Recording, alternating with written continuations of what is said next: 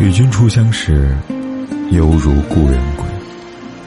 你好，我是凯森，这里是诗词之美，每晚为你读诗。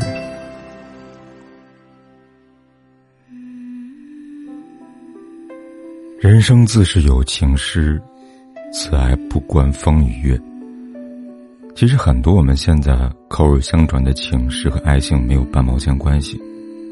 就像执子之手，与子偕老。妆罢低声问夫婿，画眉深浅入时无。春宵一刻值千金，花有清香月有阴。在我还不知道张继这个人名字的时候，便听过了“还君明珠双泪垂，恨不相逢未嫁时”这句诗词。当时觉得应该是一位女子拒绝男子之语，后来才明白。这是一首政治抒情诗。张籍字文昌，唐代诗人，是一代文学宗师韩愈的大弟子，同时也是杜甫的超级迷弟。根据记载，他曾经将杜甫的诗作烧成灰，然后拌着蜂蜜，每天吃三勺，希望能写出如诗圣一样的好诗。我们现在看来觉得荒唐，但也表明了他对诗圣的痴迷狂热。唐朝中后期，藩镇割据势力越发强大，各节度都用尽各种手段招揽人才。当时，平卢资清节度使李师道权倾朝野，他向张继抛出了橄榄枝。韩愈曾作《送董少南序》，劝谏文人不要助纣为虐。身为寒门弟子的张继自然要跟着师傅走。坚决维护国家统一，但是当时李师道权倾朝野，他如果明目张胆拒绝，恐怕会惹祸上身，殃及亲友。于是他便做了一首诗，委婉的向李师道表明自己的心意。这首诗叫做《节妇吟》，全诗如下：君知妾有夫，赠妾双明珠。感君缠绵意，系在红罗襦。妾家高楼连苑起，良人知己明光里。知君用心如明月，是夫是逆同生死。还君明珠双泪垂，恨不相逢未嫁时。这首诗表面上是一首爱情诗，多处。化用汉乐府《陌上桑》的语言，以杰夫的口吻拒绝一位多情男子的追求，实际是借此表明自己的政治立场，委婉而坚定，堪称千古绝唱。君知妾有夫，赠妾双明珠，感君缠绵意，系在红罗襦。你明知我有丈夫，却送我一对明珠，向我表达爱意。为了感谢你的缠绵情意，还是把它系在我的红罗短衫上。诗歌开头便有意指责对方的用意。你明明知道我是有夫之妇，还来撩我，这不是陷我于不义吗？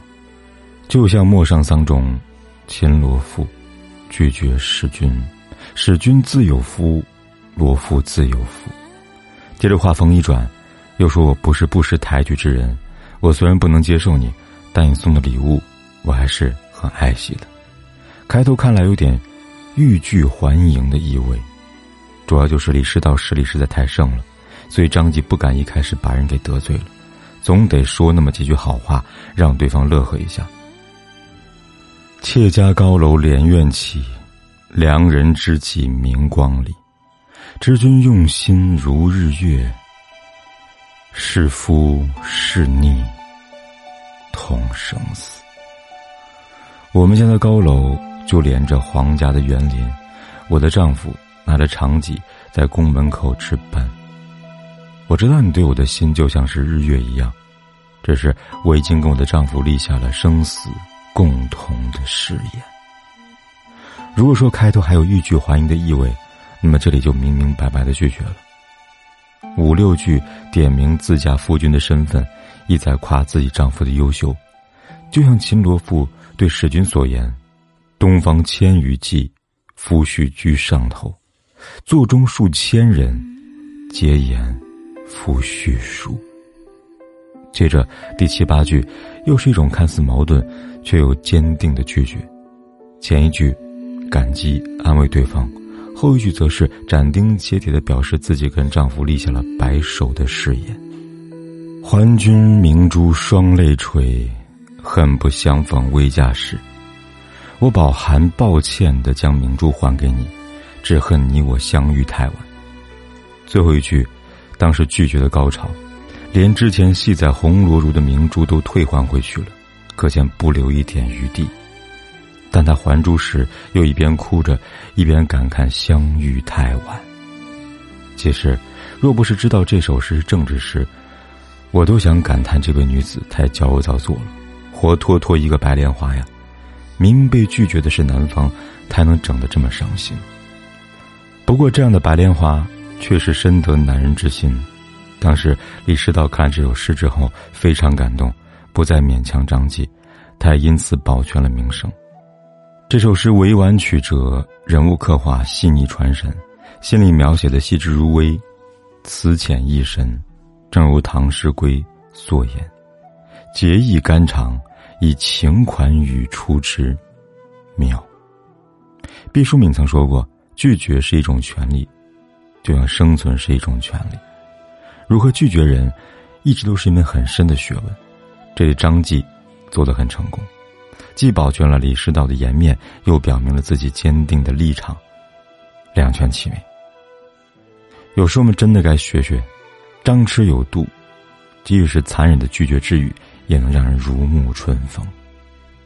所谓良言一句三冬暖，恶语伤人六月寒，便是这个意思了吧。